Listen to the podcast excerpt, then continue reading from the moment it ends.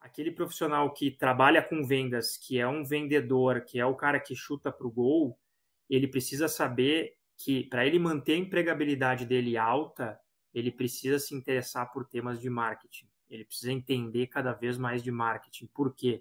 Porque uma vez ele prospectava o cliente dele indo lá, batendo na porta, telefonando, e hoje em dia está cada vez mais difícil prospectar o cliente assim. Não é assim que se prospecta o cliente mais. Insiders. Uma realidade vem se desenhando. E essa realidade é onde as ocupações que exigem criatividade e inovação serão altamente valorizadas e bem remuneradas. E nessa realidade haverá grandes mudanças nas relações de produção com contratos temporários flexíveis.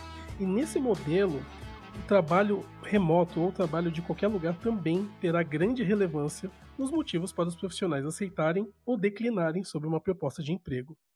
Essas são algumas das principais conclusões de um levantamento inédito do Amanhã do Futuro do Trabalho, AFTR. Mas eu trago um questionamento aqui para vocês, insiders. Como será o futuro do trabalho, especificamente falando do profissional de marketing e vendas? Nesse Insidercast, seu talk show do mundo corporativo, vamos esclarecer esta questão e outras dúvidas com um especialista em recrutamento e seleção de profissionais em vendas e marketing. Olá, insiders! Aqui quem fala é Cleiton Lúcio e sejam muito bem-vindos e muito bem-vindas a mais um Insidercast, seu talk show do mundo corporativo. E para falar sobre esse tema, nós temos ele, Maurício Spiandorello. Ele é diretor executivo da Force Sales. Maurício, seja muito bem-vindo ao Insidercast.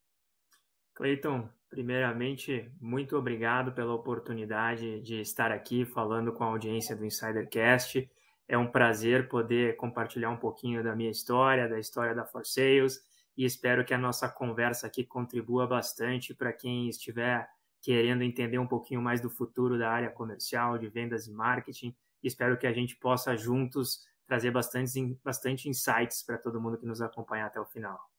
Ah, eu super acredito, Maurício, até pelo nosso bate-papo do bastidor, que foi super divertido. Então, vai ser um super bate-papo divertido e com bastante informação. E para começar, Maurício, eu queria, falando de, de futuro do trabalho, né? Eu queria que você contasse para a gente o que, que o diretor Maurício falaria para o Maurício criança sobre o futuro do trabalho. Legal, Cleiton. Eu acho que o que eu gostaria de ter tido como dica é, de carreira quando eu tinha meus 16, 17, 18, 19 anos é a dica que eu costumo dar para esse perfil de pessoa quando esse perfil de jovem me pergunta, Maurício, você que está sempre conversando com CEOs, com VPs de vendas, VPs de marketing de grandes empresas, o que você acha que eu preciso fazer para, no futuro da minha carreira, eu conseguir chegar no mesmo lugar que essas pessoas chegaram? É uma resposta bem difícil, Clayton, porque não existe uma receita de bolo, né? E se eu soubesse essa receita, eu estaria completamente milionário ensinando todas as pessoas a chegar no cargo de CEO mas eu acho que a resposta que eu costumo dar é a que eu gostaria de ter escutado quando eu estava nessa etapa da minha, da minha vida. Eu acho que para a gente construir um alicerce de carreira sólido, eu costumo dizer para os jovens que, independente do que eles façam nesse período da sua vida, o importante é que eles façam com profundidade. Independente do assunto que você gostar, do interesse que você tiver na sua juventude, Faça isso, goste disso com profundidade. Por que, que eu digo isso? Porque quando a gente cria um mindset, quando a gente cria um modus operandi de ser profundo nas coisas, a gente vai transferir isso para o trabalho. E é isso que vai nos diferenciar quando a gente estiver no mercado de trabalho. Então, se você gosta de surf, não importa que você gosta de surf, mas entenda a fundo a disciplina. Quem são os melhores surfistas do mundo? Da onde eles vêm? Ah, o Brasil agora tem a Brazilian Storm. Por que, que o Brasil tem a Brazilian Storm? Tem uma razão para isso acontecer. Vai entender essa razão. Qual que é o material que é feito a prancha de surf? Aonde que estão as melhores ondas do mundo? Por que, que esses lugares têm as melhores ondas e os outros não têm ondas boas? Se você gosta de vinho, entenda quais são os países que produzem o melhor vinho do mundo, que uva é característica de cada região, estude, se aprofunde, vá a fundo nos temas. Eu acho que essa essa, esse mindset, é, essa forma de encarar o mundo quando a gente é jovem, vai fazer muita diferença para a nossa vida no mercado de trabalho. Então, eu gostaria muito de ter recebido essa dica quando eu era mais jovem. O mundo, infelizmente, hoje, Clayton, virou um lugar onde as pessoas leem manchete, mas elas não leem a reportagem completa. E as pessoas que leem a reportagem completa acabam entendendo mais a fundo os assuntos, acabam é, se contextualizando melhor e, consequentemente, atingindo melhores resultados naqueles temas ou naqueles assuntos, né? Eu acho que ficou bem lúdico, assim, a minha, a, a, minha dica, né? Ficou num campo mais subjetivo, mas eu posso dar um exemplo prático do Maurício, da minha vivência profissional, para ver como isso se traduz de uma forma bem, bem prática mesmo, né? Eu sempre fui empreendedor, né, Cleiton? Eu tive uma empresa de pesquisa de mercado durante muito tempo, Hoje sou associado da Forceus, mas um período intermediário da minha carreira eu fui funcionário de uma empresa, de um varejo de alimentação, que quando eu entrei vinha se expandindo muito e abrindo duas, três, quatro lojas por mês. Nesse, nesse momento que eu entrei nessa empresa, essa empresa utilizava um sistema de automação de PDV, um software para gerenciar as lojas, né? E a gente tinha uma equipe de qualidade que fazia a inauguração dessas lojas e toda inauguração de loja o sistema dava problema. Isso é normal para quem vive no varejo, sabe que isso é normal. Troca o fornecedor, o problema continua acontecendo porque toda inauguração de loja gera esse tipo, esse tipo de problema, né? E a minha equipe, a equipe de, de qualidade da, da empresa que eu trabalhava passava por isso todas as inaugurações de, de loja, ligava para o suporte da empresa, e o suporte da empresa não atendia e reclamava e, e assim ia, né? Eu entrei nessa empresa, a primeira loja que eu fui inaugurar, esse problema aconteceu. Quando ele aconteceu, a primeira coisa que eu fiz foi tentar ligar no suporte. Tudo bem, o suporte não atendeu, ok, faz parte do processo, mas quando o suporte atendeu, o que eu tentei fazer foi entender como o suporte fazia para solucionar aquele problema. Então, cara, por que, que você está clicando aqui? Por que, que você não está clicando lá? Eu estou vendo aqui que a impressora está conectada no modem, que está conectada no computador. Por que, que não está conectada direto no computador? Eu me interessava pelo assunto. Eu buscava entender a fundo aquele assunto que não era minha responsabilidade, mas que estava gerando um baita de um problema para o negócio. E eu aprendi isso. Eu passei pelo problema uma única vez. Na segunda vez eu já sabia resolver, eu não precisava mais do suporte. Na terceira vez eu resolvia. Quando eu parei de ir nas inaugurações, as meninas da qualidade passavam por esse problema e ao invés delas ligarem para o suporte, elas ligavam para o Maurício. Maurício, o que, que eu faço? Deu problema aqui no sistema, eu sei que tu sabe resolver, o que, que eu faço? Então, quando a gente se aprofunda nos temas, quando a gente cria um mindset de ser curioso, de, de ser, de, de ser um, um resolvedor de coisas, as pessoas começam a nos validar como alguém importante dentro do time. Né? Então, quando uh, o time de qualidade voltava para o escritório central dessa, dessa empresa que eu trabalhava, os sócios perguntavam, pô, como é que foi a inauguração lá em Recife? Ah, foi legal, mas deu um problema no sistema, aí a gente ligou para o Maurício e o Maurício resolveu.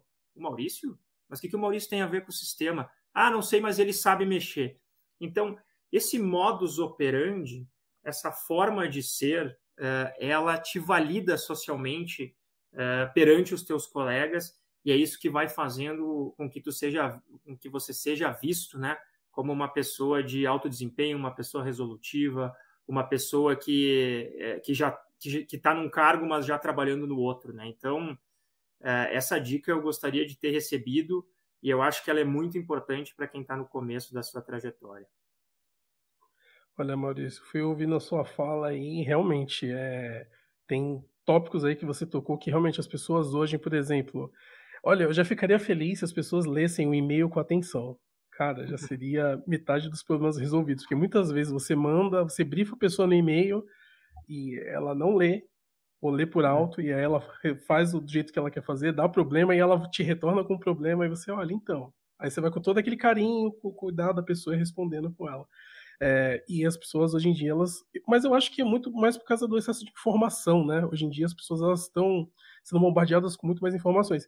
Mas outra coisa também que eu acho muito interessante é buscar ser um resolvedor de problemas. Eu uhum. acho que isso uhum. diferencia muito o profissional no mercado de hoje, porque parece que as pessoas, cada uma tenta jogar para outra o problema como se fosse uma batata quente, e aquele que resolve é o que se realmente se destaca. E as pessoas, como você mesmo disse, né? As pessoas nem, nem procuravam mais o suporte, procuravam o Maurício porque o Maurício é o cara que resolve o problema, entendeu? Uhum. E ser interessado da mesma maneira que você é interessado pelos seus hobbies, pela sua profissão, também faz total diferença, porque uhum. aí sim você se aprofunda e você se torna expert nas coisas mais chatas que muitas vezes os profissionais, a maioria dos profissionais da sua área não tem nem paciência, mas você sabe tudo. E o resultado vem com o tempo. Então, sensacional, Maurício. A gente, a gente na nossa carreira, a gente precisa deixar marcas, né, nas pessoas, Super. nas empresas. E aí essa questão que eu trouxe da gente se aprofundar e da gente ser um, é, um leitor de, de, de reportagem, não só de manchete, é, ela remete à, seguinte situação: como é, como é gostoso a gente conversar com uma pessoa que domina um assunto, independente do assunto. Por mais que eu não me interesse no assunto, mas começar a conversar com uma pessoa que domina, que te, te fala com propriedade daquele assunto, aquilo te envolve, aquilo te prende na conversa. Então, isso vai te fazer uma pessoa diferente, seja no mercado de trabalho, seja fora do mercado de trabalho. E como é ruim a gente conversar com uma pessoa que é superficial, que Sim. fala do assunto, e, mas não sabe aprofundar o assunto, como isso perde a tua atenção na conversa, né? Então, eu acho que uma coisa está conectada na outra. Super, Maurício, super. A gente não está aqui sozinho. Eu tenho que convidar mais uma pessoa aqui que é muito especial, um menino de Oz Valley, né? A terra do cachorro quente, o melhor cachorro quente do Brasil, mas também agora é conhecida como a Silicon Valley brasileira. Tá melhorando, hein, Fábio? E aí, tudo bem?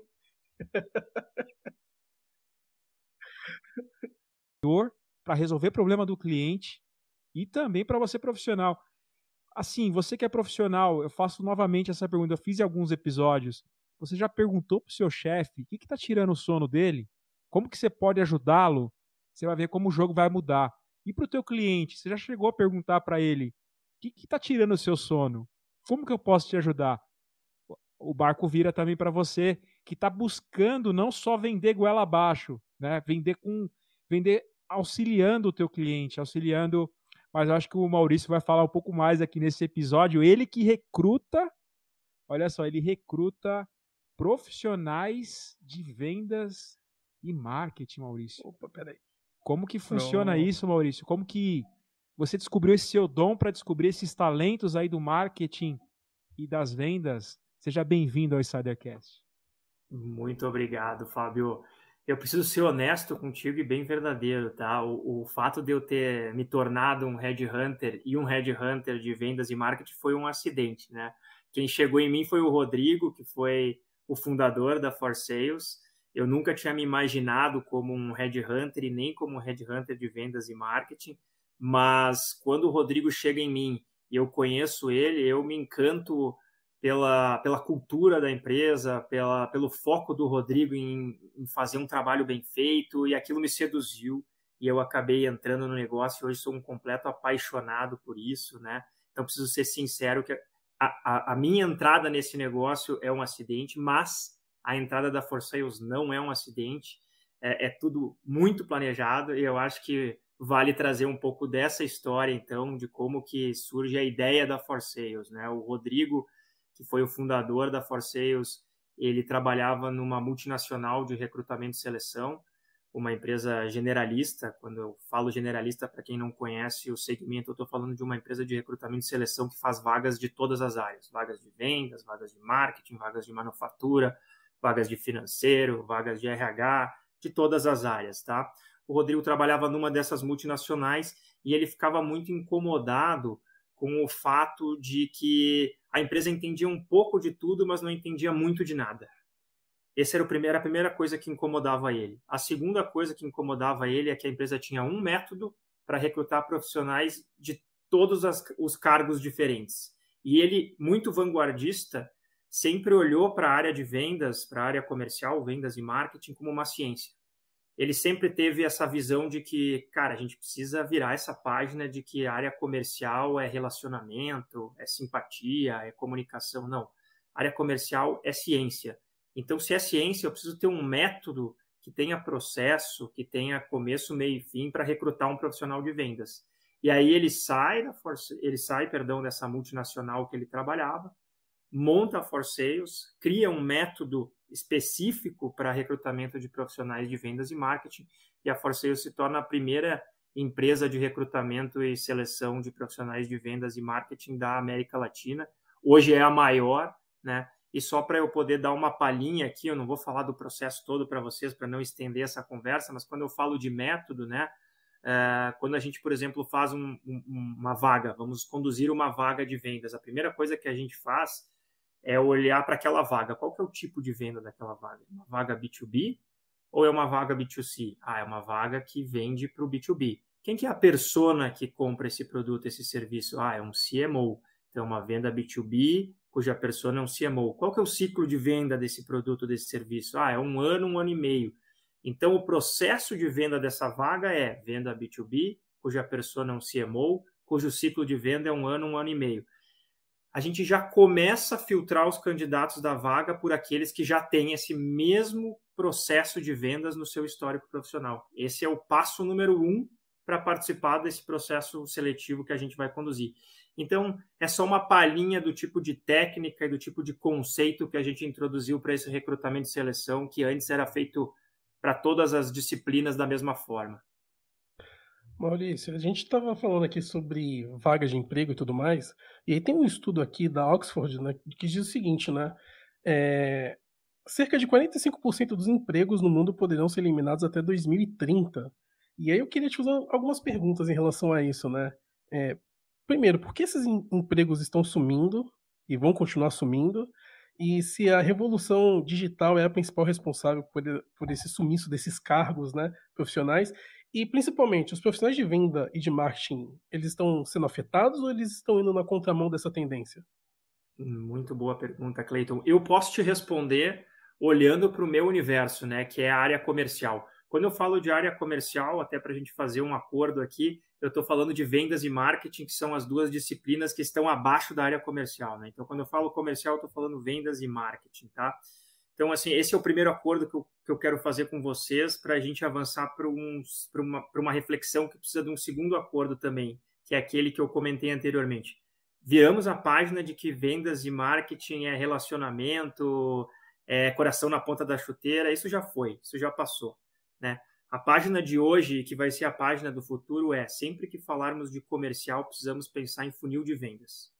Vendas virou ciência, vendas virou método, vendas virou processo. Só que o, o funil de vendas ele sempre começou muito mais vendas do que marketing. E a tendência que a gente tem visto é que o funil de vendas tem ficado cada vez mais marketing. Marketing tem avançado cada vez mais no funil de, no funil de vendas e tem espremido vendas cada vez mais lá embaixo. Então, marketing faz todo o trabalho, bota a bola na risca do pênalti para o comercial vir e chutar. Então, essa é uma tendência muito clara que a gente tem percebido. Marketing tem penetrado cada vez mais dentro do funil de vendas. E, e tem estudos que ajudam a gente a chegar nessa conclusão. Tem um, tem um estudo que diz que para um consumidor, para um cliente demandar uma proposta ou se interessar por um produto ou por um serviço, ele tem que ter sido impactado de 7 a 10 vezes pela tua marca. E a gente está num mercado cada vez mais competitivo, com cada vez mais empresas. Então eu diria que é muito mais 10 do que 7 no atual momento, né? E para a gente impactar essas 10 vezes, é muito marketing.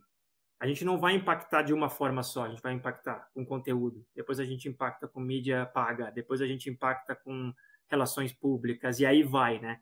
Então, isso tudo, esse cenário que se monta hoje já nos mostra essa realidade. A gente tende a ter uma diminuição nas posições de vendas e um aumento nas posições de marketing dentro do funil de vendas. Esse, esse é um primeiro ponto, tá? É, eu não estou querendo dizer aqui que, que as posições de vendas vão se vão desaparecer, não, não é isso. Mas todas aquelas posições de vendas que uma máquina substitui, que uma automação substitui, já começaram a desaparecer e tendem a desaparecer cada vez mais. Uh, ou seja, aquele vendedor tirador de pedido, aquele vendedor que só vai lá pedir quantos produtos o cliente, quantas unidades o cliente quer e dizer o preço para ele, esse cara está sendo substituído pelo WhatsApp, esse cara está sendo substituído por um aplicativo, esse cara está sendo substituído por um sistema. Então, uh, essa é uma tendência muito clara, tá? Eu acho que uh, dei um spoiler aqui da continuidade da nossa conversa também, para não falar tudo numa vez só, mas a grande tendência para quem trabalha com vendas e marketing é estar tá atento a esse movimento.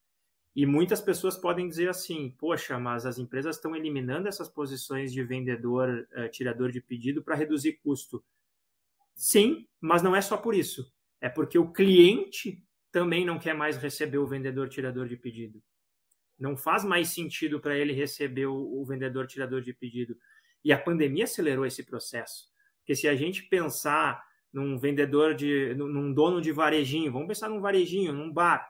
Ele tem 20 vendedores que visitam ele por semana, o que vende cerveja, o que vende refrigerante, o que vende carne, o que vende laticínio. Então, ele tem 20 caras para atender por semana ali no bar dele, né?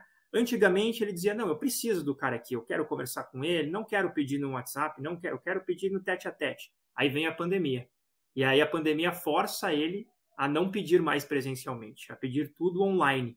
E aí ele começa a ver, cara, mas eu, eu sou mais eficiente se eu falar só com os vendedores que me vendem mais e aqueles que me vendem coisas menos relevantes, eu peço a hora que eu precisar.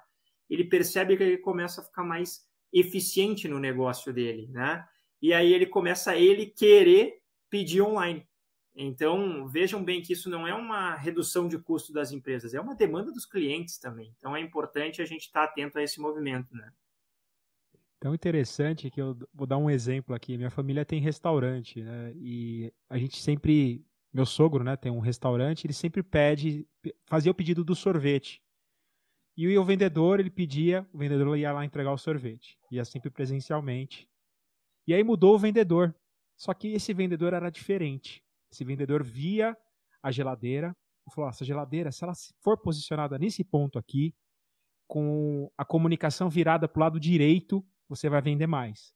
E não é que o fato de você mudar o freezer, mudar a posição da comunicação, passou a vender mais. Então, acho que muito ilustra o exemplo que você deu do vendedor tirador de pedido, que não traz soluções de forma estratégica para o cliente, e o vendedor solucionador, que participa do negócio, do, do sucesso do cliente. Eu acho que você trouxe muito bem isso na tua resposta, Maurício. E tem um, um fato também, Maurício, que algumas pesquisas têm apontado que as pessoas estão insatisfeitas no trabalho. 72% das pessoas não estão felizes, elas se sentem estagnadas e sem perspectivas né, de crescimento profissional. Isso por conta também da revolução digital, que tem tirado também essas funções mais manuais. Mas, na sua opinião, Maurício, o que é necessário para o profissional de marketing e vendas ir na contramão dessa insatisfação? Vai muito em linha nessa questão de pensar estratégico, pensar em ser o solucionador e se preparar para isso do que ficar sentado e esperar o pedido? Excelente pergunta, Fábio. É, eu acho que vou continuar, um, vou, vou, fazer um, um, um, gancho com aquilo que a gente vinha falando anteriormente, né? O que, que o profissional de vendas e marketing precisa fazer para se adaptar a esse funil cada vez mais marketing, né? Acho que a primeira coisa é entender que o comercial vai falar mais de marketing e menos de vendas. Essa é, é a primeira coisa. Acho que essa é a grande dica aqui, tá? É, então, aquele profissional que trabalha com vendas, que é um vendedor, que é o cara que chuta para o gol, ele precisa saber que para ele manter a empregabilidade dele alta, ele precisa se interessar por temas de marketing. Ele precisa entender cada vez mais de marketing. Por quê? Porque uma vez ele prospectava o cliente dele indo lá, batendo na porta, telefonando, e hoje em dia está cada vez mais difícil prospectar o cliente assim. Não é assim que se prospecta o cliente mais. Então a gente ele precisa dominar as disciplinas de marketing que são o processo que vem antes dele no funil de vendas. Ele precisa conhecer disso para a empregabilidade dele aumentar. E da mesma forma o profissional de marketing, né? É, antes o profissional de marketing era muito comunicação, era muito branding. Hoje o profissional de marketing é dados, é mídia paga. Ele participa muito mais ativamente do funil de vendas. Então ele também tem que entender como funciona a conversão lá na ponta do funil. Eu acho que é, é, é essa é a grande, a grande dica para quem quer se adaptar a esse movimento. Se eu trabalho com marketing, eu preciso entender que o funil é marketing e vendas. Então, talvez eu tenha que entender um pouquinho mais de vendas. E se eu trabalho com vendas, eu preciso entender que o funil é vendas e marketing. Então, eu preciso entender mais de vendas. Esse, esse é, um, é um primeiro ponto que eu acho que os profissionais precisam se atentar para se adaptar a esse novo mercado. Um segundo ponto, aí sim, Fábio, eu acho que vai de encontro com aquilo que, que eu trouxe anteriormente e que você falou, né? É, o, o mundo do trabalho e vendas e marketing não é diferente. O mundo do trabalho está virando automação, ele está virando método, ele está virando processo. E a gente precisa entender isso. Vendas e marketing não é diferente. Então a gente vai precisar, como profissional, e a gente vai ser exigido cada vez mais que a gente tenha visão sistêmica, que a gente saiba sistematizar as coisas. Etapa 1, etapa 2, etapa 3. Na etapa 1, quanto de esforço eu fiz, quanto de resultado eu tive. Na etapa 2, quantas propostas eu fiz, quantas eu converti. o nosso mindset como profissional de vendas e marketing terá que obrigatoriamente estar voltado para processo, para sistema, para método. Então, eu acho que para se adaptar a essa nova realidade, o grande resumo é: profissional de vendas e marketing, esteja sempre pensando em como você pode atender o seu cliente melhor, gerando um custo mais baixo para a tua empresa e sendo mais eficiente para você e para ele. Esteja sempre pensando nessa equação. Esse é o caminho para o profissional do futuro, tá? E eu entendo, Fábio, que para algumas pessoas é muito difícil se adaptar a isso. Eu não estou dizendo que é fácil, porque se a gente parar para pensar, as pessoas que talvez, vamos lá, que nasceram depois dos anos 90, talvez, elas são pessoas que elas foram educadas com método e processo. Porque elas têm isso aqui, ó. Elas têm computador. Isso aqui é um emaranhado de processo. Para mim desbloquear isso aqui, eu tenho que clicar aqui, fazer assim, botar minha senha, aí abre uma tela, aí se não tem a tela que eu quero, eu tenho que ir para o lado. Então, essas pessoas mais novas, elas já trazem no seu DNA, na sua formação educacional, uma visão de método e processo. Então, eu acho que elas têm mais facilidade de se adequar a esse novo mundo. Mas aqueles profissionais mais antigos, que foram criados, educados num mundo onde não tinha tanta digitalização, tanta uh, informática, né? Não tem tanto essa cabeça, porque não foram criados com isso. Então eu entendo que existe realmente uma grande dificuldade para muitas pessoas, mas o meu papel é alertá-los da importância de tentar buscar essa adequação, né? Porque de fato é o caminho que o mercado de vendas e marketing tem tem trilhado e que vai trilhar cada vez mais. Maurício, é, na primeira resposta você falou também sobre surf, sobre metodologias e tudo mais para você estudar, né? Se você gosta da, da, do esporte e tudo mais. E agora na pergunta Coringa, eu queria te fazer uma pergunta assim: quando você não está pensando em marketing e vendas, qual é o seu hobby favorito nas horas vagas? Olha só, hein? É, meu, hobby, meu hobby favorito é Harley Davidson. Tenho, tenho uma moto, então assim gosto muito desse hobby. Eu acho que é é um dos poucos hobbies, é um dos poucos lugares, a moto é um dos poucos lugares onde você consegue se desconectar 100% de tudo, né? Porque quando você está pilotando, teu celular está no bolso, não tem ninguém conversando contigo, é você, a moto e a estrada. Então eu acho que é, é um hobby que me faz, quando eu ligo a moto, eu desligo o interruptor e quando eu estaciono a moto, eu ligo o interruptor de volta, né? É, hoje é tão difícil a gente conseguir fazer alguma coisa com esse nível de concentração, né? A gente tá, às vezes a gente está no carro fazendo uma viagem, mas o celular toca, a gente olha, a gente vê a mensagem que chegou. Então é tão difícil ter um lugar onde a gente consegue ficar 100% sozinho. Nós, e no meu caso, a moto e a estrada, né? Então eu acho que é um hobby que me ajuda muito a desconectar um pouco e, e, e me encontrar, né, sozinho. Olha, fazer outra pergunta então sobre moto, né? Qual foi a viagem que você mais gostou de fazer de moto? Porque provavelmente você deve andar longas distâncias, né? Já que você anda de Harley. Qual foi a viagem que eu mais gostei? É, recentemente eu fiz uma viagem que eu gostei bastante, tá? Talvez fosse você fosse esperar uma resposta grandiosa, mas eu fiz a, o rastro da Serra da Serpente, que é o antigo caminho que vai de Curitiba para São Paulo. São 1.200 curvas, ou seja, pouca gente quer passar nessa estrada, é curva pra caramba, né? Mas para quem vai de moto é muito agradável, não tem trânsito, é, é, é uma paisagem linda, cidades, só cidades pequenas no caminho. Então eu recomendo para quem gosta de moto, para quem mora na região sudeste, tentar fazer esse trajeto aí que é muito legal, 1200 curvas. Das estradas da moto para as estradas do mercado de trabalho de novo, Maurício. que legal a tua, a tua resposta é, realmente a moto você se desconecta né, de, de tudo e é uma aventura, né? Saber andar de moto. Eu não me aventuro, Maurício, porque eu andava de bicicleta, eu, eu, as minhas cicatrizes não me deixou andar de moto. Porque se de bicicleta quase morri, imagine se eu pegasse uma moto para dirigir. É, não, é um não ia ter que, condições. É um hobby que necessita de bastante responsabilidade, né? Não dá para não dá para negar isso. então, voltando aqui para nossa estrada do emprego e da, das oportunidades aqui para a galera de vendas e marketing, a gente quer visualizar, Maurício, o futuro desses profissionais. Pensando aqui numa jornada, né? A gente já falou muito aqui durante o episódio, mas acho que você poderia entrar um pouquinho no detalhe como vai ser esse emprego do futuro desses profissionais de marketing e vendas e como vão ser as empresas do futuro, principalmente, Maurício? Fábio, é, talvez eu vá eu vá chover no molhado, né? Vai entrar de novo no tema do funil, da conexão, vendas e marketing, mas essa é a realidade. É, é esse o cenário que se apresenta, tá? É, até um tempo atrás, a gente falava de marketing aqui e vendas aqui. O movimento que tem acontecido é as duas áreas se aproximar cada vez mais e o lugar que a gente está hoje é o lugar onde elas se conectaram, elas se encostaram.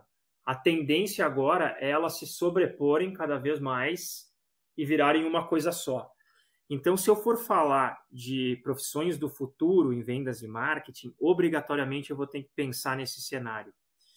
Então, isso me leva a crer que as posições do futuro serão posições como, por exemplo, e, e veja como isso já é mais presente do que parece: head de growth, head de revenue, gerente de growth, gerente de revenue, sales and marketing operations manager. O que, que, que é isso? É um profissional 50% marketing, 50% vendas, né? Então, esse tipo de profissão, esse tipo de disciplina, de, de, de cargo, tende a aumentar consideravelmente daqui para frente. Então, se a gente for falar de cargo do futuro em vendas e marketing e de um futuro próximo, palpável, eu diria que são essas posições. E olha como o rebote dessa conexão são mais posições nesse sentido, né? Vocês que são da tecnologia, que enfim estão aí no mercado das startups, vocês estão acostumados a ver posições como Customer Success Manager, eh, UX, isso tudo é resultado dessa conexão, né? O que, é o Customer Success Manager? É o marketing trazendo a ideia de design thinking e o comercial trazendo a ideia de satisfação do cliente. Vamos conectar as duas pontas e vamos criar uma posição transversal. O que, que é UX, né? É, é, é, o design trazendo a importância do design e o comercial trazendo a conversão. E aí junta e surge uma posição. Então eu acho que as as profissões do futuro, as vagas do futuro dentro de vendas e marketing vão vir muito dessa intersecção e vão demandar que as pessoas tenham 50% de um conhecimento e 50% do outro, tá? Mas eu estou falando bastante aqui de posições de média e alta gestão, né? Que são as posições que olham o funil de vendas de cima. É claro que quando a gente vai descendo na base da pirâmide, a gente vai continuar tendo as especializações, né? O cara de mídia paga, o cara de outbound, o, o, o cara de, de, de, conteúdo, a gente continua tendo, tá? Isso sempre vai, vai, vai existir. E, obviamente, que a posição de vendedor também sempre vai existir. Mas a gente tem um conceito na For Sales de vendedor do futuro que eu acho legal compartilhar com, com a audiência e com vocês, né?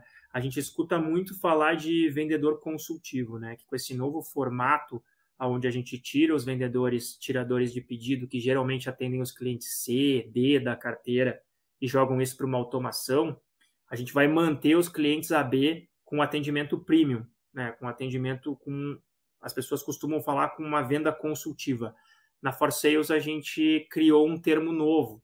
A gente internamente chama de vendedor conjuntural. O vendedor do futuro ele vai ser um vendedor conjuntural. O que, que é um vendedor conjuntural? É aquele vendedor que conhece todos os canais de venda da sua empresa, conhece a política de preço de cada um dos canais. Por ele ser um cliente, um, perdão, um vendedor que tem uma base de clientes menor, super qualificadas, ele vai conhecer muito bem aqueles clientes e as dores daqueles clientes da carteira dele. E ele conhece bem os OKRs de médio e longo prazo da empresa. E sempre que ele for fazer uma venda, o que ele vai fazer é avaliar esse tripé, vai fazer uma avaliação conjuntural desse tripé para fechar o melhor negócio para todo mundo. Talvez o melhor negócio seja uma venda que dê prejuízo. Mas se ela evitar um conflito de preço de canal para a empresa, se ela atender na veia a necessidade do cliente A dele, e se ela diminuir o tempo da empresa chegar nos seus OKRs de médio e longo prazo, pode ser uma venda muito boa para a empresa. Então ele vai fazer. Então a gente costuma falar aqui que o vendedor do futuro para nós ele não é um vendedor consultivo, ele é um vendedor conjuntural, né? Acho que é, é, é um conceito legal também de compartilhar com vocês.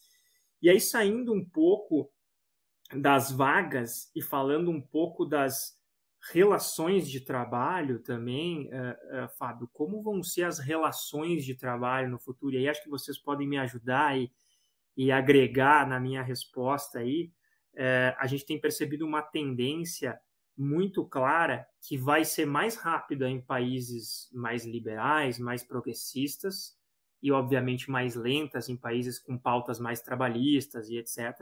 Mas é uma tendência que vai acontecer e que já está acontecendo que as pessoas não mais trabalharem oito horas por dia para uma empresa, e sim trabalharem quatro horas por dia para uma empresa e as outras outras e as outras quatro horas para outra empresa, né? E isso é uma relação de ganha-ganha para ambos os lados, porque muitas vezes o empresário pequeno e médio ele tem lá, vamos, vamos pensar num exemplo prático, ele tem uma demanda para contratar um designer quatro horas por dia só, mas se ele a CLT obriga ele a contratar oito e aí ele não vai contratar, porque ele vai dizer, cara, para mim é muito oneroso, eu precisaria só de quatro horas por dia, e eu tenho que contratar no mínimo oito, vai ficar muito caro, deixa eu ter mais demanda lá na frente, quando eu tiver uma demanda de sete, oito horas, daí eu contrato. Então é ruim para o empresário. Né? Se a gente flexibilizar, fica bom para ele. E para o colaborador também fica bom. Por quê? Porque a gente tem visto os ciclos cada vez mais curtos. As pessoas se entediam muito fácil nas, nas empresas. Né? Elas enjoam rápido o que elas estão fazendo. Então, se elas puderem trabalhar para empresas diferentes, para negócios diferentes, para desafios diferentes dentro de uma mesma semana, isso talvez torne o trabalho muito mais prazeroso para elas. Então, essa junção das duas partes nos faz crer que a relação de trabalho no futuro vai ser muito mais flexível. O funcionário, o funcionário não, o profissional, ele vai ter a liberdade de escolher para quem ele quer trabalhar e quanto tempo ele quer trabalhar para cada um, né? E se a gente acha que isso está muito distante da realidade, eu estou falando de um futuro muito distante, eu não estou falando não. Hoje no mercado de TI isso já acontece, já tem muito programador que trabalha para mais de uma empresa.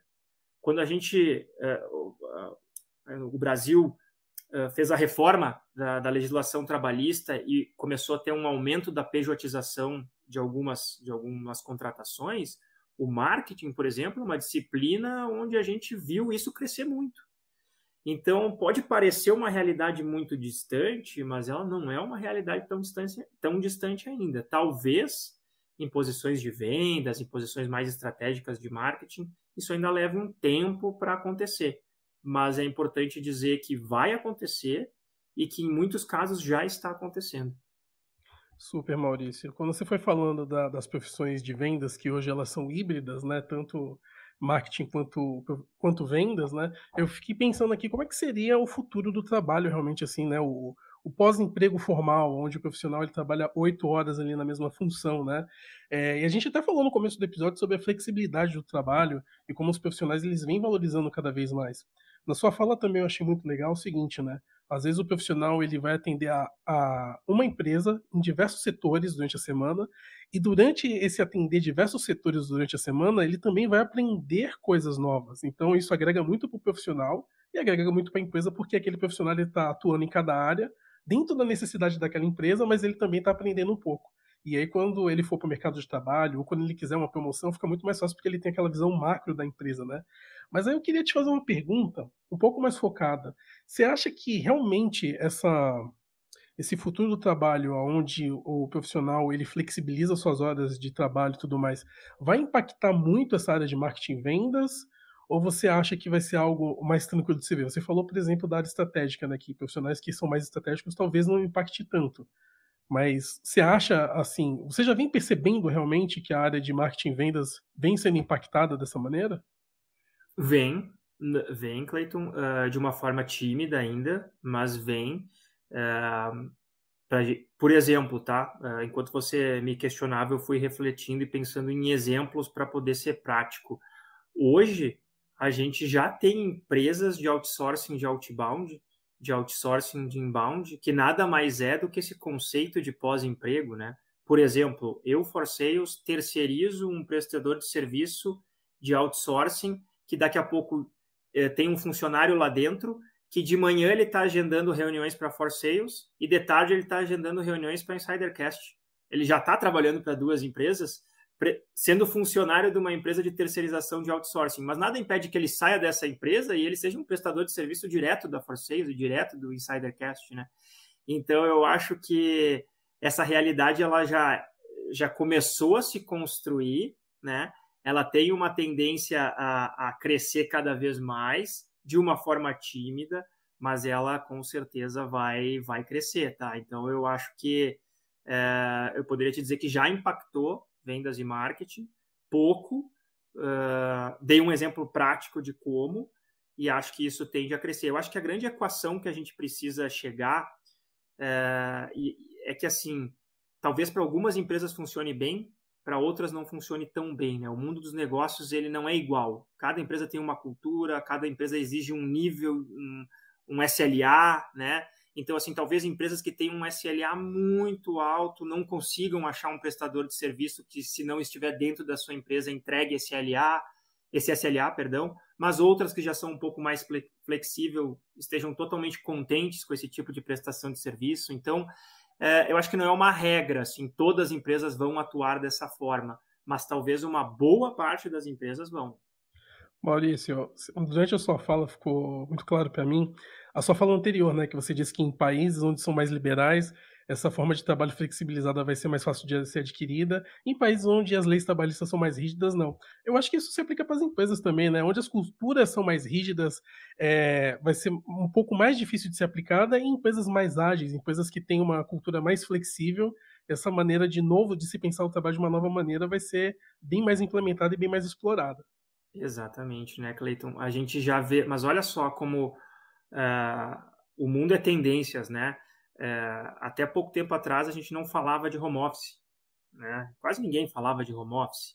E hoje a gente tem extrema dificuldade de recrutar profissionais para vagas 100% presencial, porque o ser humano experimentou o home office em grande volume. E aí o ser humano que não experimentou fica olhando aquele que experimentou e diz: "Cara, eu quero aquilo lá Super. também" né?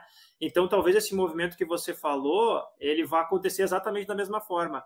Começa tímido, o profissional que trabalha para várias empresas ao mesmo tempo, e a minha empresa não, a minha empresa é todo mundo 100%. Mas daqui a pouco eu começo a ter dificuldade de recrutar profissionais, porque eu digo assim, cara, eu quero tu 100% aqui comigo, mas aí o profissional diz, não, mas eu não quero, eu quero trabalhar um pouco para cada empresa. E a empresa começa a ter tanta dificuldade de recrutar que ela tem que aceitar esse movimento, né? Então eu acho que é é, talvez o que vai acontecer seja mais ou menos o que está acontecendo com o home office hoje, né? E aí, Fábio, bora pro presencial? Sete dias da semana?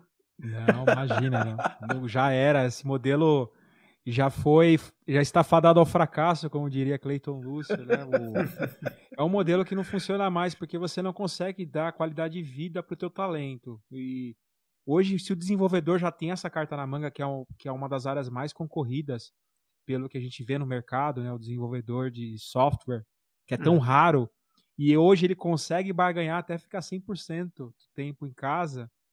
Imagina o, profissional, mas o profissional precisa ser qualificado também. É, ele precisa ter na, na carta na manga dele ali, fala, não, eu sou fera e eu exijo trabalhar dessa forma. Porque, é lógico, não, está distante da realidade de todos ainda, infelizmente, o home office, mas é, como vocês disseram aí, é uma tendência e ela veio para ficar. Não tem como voltar mais. E esse foi um dos grandes legados da pandemia, se a gente for traçar esse paralelo, né? E Maurício, a gente quer saber, você falou tanta coisa legal sobre o mercado, sobre o futuro de trabalho, deu insights super, super interessantes sobre essa transição do marketing, vendas, vendas marketing mas a gente quer saber como que é o seu trabalho, o que traz mais alegrias para você e desafios dentro desse, desse seu dia a dia de trabalho. Vai parecer que eu estou fazendo um jabá meu aqui, tá? Mas é, eu vou ser absolutamente verdadeiro com vocês, é, sem um, uma vírgula sequer é, que não seja verdade. Eu vou te dizer que o que me dá mais prazer em trabalhar na For Sales, o motivo pelo qual eu entrei, eu falei isso para vocês lá atrás, e o motivo pelo qual eu sou apaixonado pela nossa empresa é a nossa cultura. A For Sales é uma empresa com uma cultura de qualidade uh, extremamente elevada. Eu, e eu sou uma pessoa, eu não estou dizendo que isso nos torna melhor que outros, não, eu só estou dizendo que é o lugar onde o Maurício sente que todo mundo é como ele né? É o lugar onde o Maurício se sente em casa. Eu, eu sou o perfil de pessoa que quando eu faço um trabalho que eu sei que não foi bem feito, eu não durmo. Eu boto a minha cabeça no travesseiro e eu fico mal comigo mesmo. Então eu gosto muito desse, dessa nossa cultura interna, dessa, no, dessa nossa obsessão por qualidade, por atender o cliente da melhor forma possível, de fazer o que a gente pode e o que a gente não pode para entregar o melhor resultado. Eu sou fascinado por isso. É, e isso ao mesmo tempo que que, que me, me dá um tesão gigante, é, é um grande desafio para mim. Porque quando a gente tem um nível de serviço muito alto, manter isso é sempre um desafio e uma pressão diária. Né? Para vocês terem uma ideia, hoje eu sou o head de toda a operação de consultoria na For Sales e, e em 2020 a, a, nossa equipe ela fechou o ano com um percentual de 82% de fechamento dos projetos na primeira shortlist. O que eu quero dizer com isso?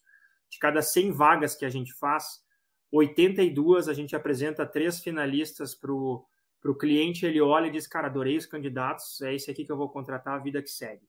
Outros 18 dizem assim, cara, gostei, mas ainda queria conhecer mais gente. Ou talvez não sejam exatamente os caras que eu preciso. Então, eu estou querendo dizer que a gente acerta na veia em 82 vezes e erra em 18. Isso é um indicador extremamente acima do mercado, muito acima do mercado. Não querendo vender a Forceiros aqui, me desculpem se eu estiver fazendo isso, mas é uma realidade. E eu achei que nós jamais fôssemos conseguir repetir isso. E aí, em 2021, a gente fez 81%. E esse ano, year to date, year to date nós estamos com 80%. Então, ao mesmo tempo que é um é o que me fascina, é o que me desafia todo dia, é o que me põe pressão, mas eu gosto disso, né? Eu, é, eu gosto, eu me sinto muito bem em estar numa empresa que, cara, não negligencia o cliente nunca, que em todas as etapas faz de tudo. A gente tem um SLA de responder o lead quando ele cai no inbound de menos de cinco minutos. A gente tem que responder o cliente em menos de cinco minutos, é um SLA. E em tudo que a gente faz dentro da empresa é nesse nível. E eu sou muito feliz com isso, assim, sabe? É, eu, eu, eu, fico tão triste quando eu vou num lugar e eu sou mal atendido, quando o serviço é ruim. Isso me faz tão mal. Então, eu, na outra ponta, quando eu estou fornecendo o serviço, eu quero ser o melhor possível, eu quero fazer da melhor forma. Então, eu, eu, eu, eu sou fissurado por isso e eu adoro a For Sales por isso, sabe? Parece demagogia da minha parte, mas não é. Não, dá pra ver na sua fala que você realmente é apaixonado pelo que você faz e pela cultura da empresa que casa muito com os seus ideais, né? Então, não, fica tranquilo, não, não apareceu nada aqui não. Maurício, é, continuando aqui com desafios, agora eu queria saber né, sobre você, assim, quais foram os seus maiores desafios pessoais e profissionais? E o que, que você aprendeu ao superá-los? Poxa, são tantos, né, Clayton? Uh, talvez eh, eu vou pegar um gancho aqui, eu tenha outros desafios maiores, mas como está bem próximo do, de um assunto que a gente falou recentemente, eu vou puxar ele aqui até para a gente explorar mais quem saiba. A gente hoje é uma empresa 100% home office e a gente foi obrigado a ir 100% para o home office, como toda e qualquer empresa, né? Só que em determinado momento a gente decidiu assumir isso. Tínhamos três escritórios, Curitiba, São Paulo e Recife, não temos mais nenhum. Equipe espalhada no Brasil inteiro, até uma pessoa na Europa, enfim, uma outra no, no Peru. Mas uh, tomos, estamos todo mundo 100% home office, tá? Isso parece legal, parece algo assim, pô, tá bacana, mas traz um desafio muito grande, muito grande. E a empresa que vai para esse modelo de trabalho, ela precisa saber que não é só apertar play e deixar, e deixar rodar. Ela precisa assumir esse papel e dizer assim, eu quero fazer dar certo. Eu vou fazer dar certo o home office, né? Então, eu acho que esse desafio, tudo que eu aprendi nos últimos dois anos com relação ao home office, foi na marra. Foi no dia a dia, porque ninguém sabia como lidar com o home office, não tinha livro, não tinha conteúdo. E eu acho que hoje a gente conseguiu chegar num nível de maturidade de empresa e de trabalho home office a muitas custas, é, que está bem legal. Ainda tem vários aspectos para aperfeiçoar, mas foi um grande desafio. Foi um grande desafio a gente começar a perceber que assim, poxa, hoje eu não tenho mais a conversa de corredor, hoje mais eu não tenho o cafezinho da, da cozinha. Como que eu substituo isso? Eu não posso ficar esperando que as pessoas façam, se conectem na empresa sozinhas. Eu tenho que criar esse espaço para elas se conectarem na pessoa física. Isso demanda trabalho de mim como gestor e eu não posso fugir dessa responsabilidade. Então, chegar nesse nível de reflexão e criar esse tipo de alternativa para que a empresa funcione no home office foi um grande desafio. Um grande desafio e, e, um grande aprendizado. Então, acho que talvez o recente, esse foi o maior. Nossa, quanta coisa legal que você trouxe, quantos ensinamentos, Maurício. Em poucos aqui, a gente não chegou a uma hora aqui de, de papo. Poxa, foi uma honra te receber aqui. Uma pena que já tenha acabado, mas fica o convite para você voltar para bater mais um papo com a gente, para a gente falar de outros temas também. Mas antes da gente ir embora, deixa o teu recado final e também as suas redes de contato, Maurício. Muito obrigado. Fábio, meu recado final não podia ser diferente, né? Eu queria agradecer você e o Clayton pela oportunidade de estar aqui, de conversar um pouquinho com o público do Insidercast. Então, é, esse é o primeiro recado, né? O meu agradecimento.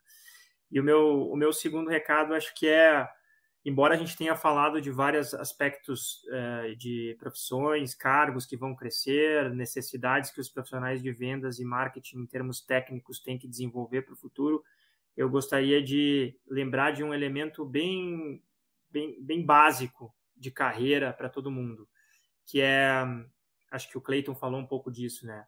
Não esqueça que você é dono da sua própria carreira, né? Você é o protagonista da sua carreira. Isso é muito importante. Isso é muito importante. Quando eu falo que eu me encontrei na For Sales, é porque eu sou protagonista da minha carreira. Se eu estivesse num lugar que eu não estivesse sentindo esse tesão em trabalhar, pode ter certeza absoluta que eu agradeceria a todo mundo, diria, cara, legal, bacana, mas eu, eu não me encaixei. Eu vou procurar um outro lugar que eu me encaixe mais e que eu tenha tesão em trabalhar. Então, assim, eu acho que esse recado é bem importante. As pessoas às vezes têm medo de, de tomar essa decisão. E às vezes essa decisão é, é, é o que as pessoas precisam para catapultar na carreira. Então não deixe ninguém gerenciar a sua carreira, gerencie você mesmo ela. Se você não estiver bem com a cultura da empresa, não estiver se adaptando à empresa, busque outro lugar. Porque assim, ninguém é ruim. Às vezes você é ruim para uma coisa, mas você é bom para outra coisa. Então busque essa coisa, é, essa coisa, essa empresa na qual você é bom. Eu acho que essa, essa é a mensagem que eu gostaria de deixar. E com relação a redes, eu posso deixar o meu LinkedIn, Maurício Spiandorello. É só me procurar lá. Peço daí que me adicione e mande uma mensagem dizendo que viu a gente aqui no Insidercast, que eu vou ter o maior prazer em trocar figurinhas e conversar com o público do Insidercast. Muito obrigado, Maurício. Foi assim um grande bate-papo hoje e o, o, seu recado final vem um meio com o insight que eu tive aqui nesse episódio, que a gente não pode delegar a nossa carreira a ninguém, a nenhuma empresa, a, nenhuma, a nenhum conceito social. A gente viu aqui nesse episódio que a gente tem que cada vez mais estar preparado aí para esses movimentos que cada vez mais exigem o pensamento analítico o desenvolvimento de skills, né, das habilidades comportamentais e das habilidades técnicas, mais o pensamento estratégico. Né? Então, num mundo cada vez mais substituído por máquinas, que a gente acaba sendo substituído as tarefas manuais, a gente sempre tem que pensar cada vez mais em agregar valor ao outro, seja no trabalho, para a empresa, nos objetivos da empresa, seja também no seu negócio, é, oferecendo um produto que agregue valor, que resolva um problema do seu cliente. Isso ficou muito claro nesse episódio com o Maurício, que trouxe um grande insight dessa questão da transição de marketing e vendas. O funil de marketing sobressaindo e, e chegando até a marcação do gol, né, Maurício? Acho que foi uma grande, um grande ensinamento que eu tive hoje aqui nesse Insidercast. Muito obrigado, Maurício. Muito obrigado, você, Insiders, e muito obrigado, ao grande vendedor Cleiton Lúcio. Obrigado, Fábio. Maurício, foi um super bate-papo. Eu acredito que as pessoas aprenderam muito com essa conversa de hoje. Eu acho que o profissional de marketing já deve estar se conscientizando e se ver esse episódio vai se conscientizar mais que ele precisa aprender sobre vendas e o vendedor precisa aprender sobre marketing, né? Meu recado final aqui é o seguinte, né? Eu já trabalhei muito tempo com vendas e quando eu trabalhava com vendas as pessoas falavam que não, venda é, é um dom, o vendedor tem que ter lábia, tem que ter jeitinho. E talvez antigamente, lá na década de 1900, Guaraná com rolha funcionava bastante. Mas vendas, o processo de vendas vem se tornando cada vez mais uma ciência, como o Maurício aqui explicou brilhantemente no episódio, e uma ciência com processos e processos apoiados em técnicas de marketing. Então, minha dica é o seguinte, vendedor, aprenda sobre marketing. E marqueteiro, aprenda sobre vendas porque vocês vão precisar se vocês quiserem ser profissionais destacados no futuro, tá? Acho que esse é o meu recado final. Como sempre, nós estamos em praticamente todas as redes sociais. As redes sociais estão aqui embaixo para você que está nos assistindo. Nós estamos no Instagram, arroba Insidercast. Nós estamos no LinkedIn, arroba Insidercast. Nós estamos no YouTube, Insidercast. E se você quiser nos mandar indicações, sugestões de pauta, críticas e tudo mais, nós temos um e-mail que é o contato arroba insidercast.com.br. E se você é gestor, se você é empresário, quer melhorar a sua comunicação, quer tornar a sua comunicação mais estratégica, seja para vender mais, para melhorar a sua comunicação interna, para atrair e fidelizar talentos, para se posicionar como autoridade no seu setor, vem falar com a gente também, que nós temos aqui soluções de comunicação para você. No contato arroba insidercast.com.br. Insiders, eu agradeço vocês que nos assistiram até aqui e, como sempre, nós nos vemos e nos ouvimos no próximo episódio do Insidercast. Tchau, pessoal.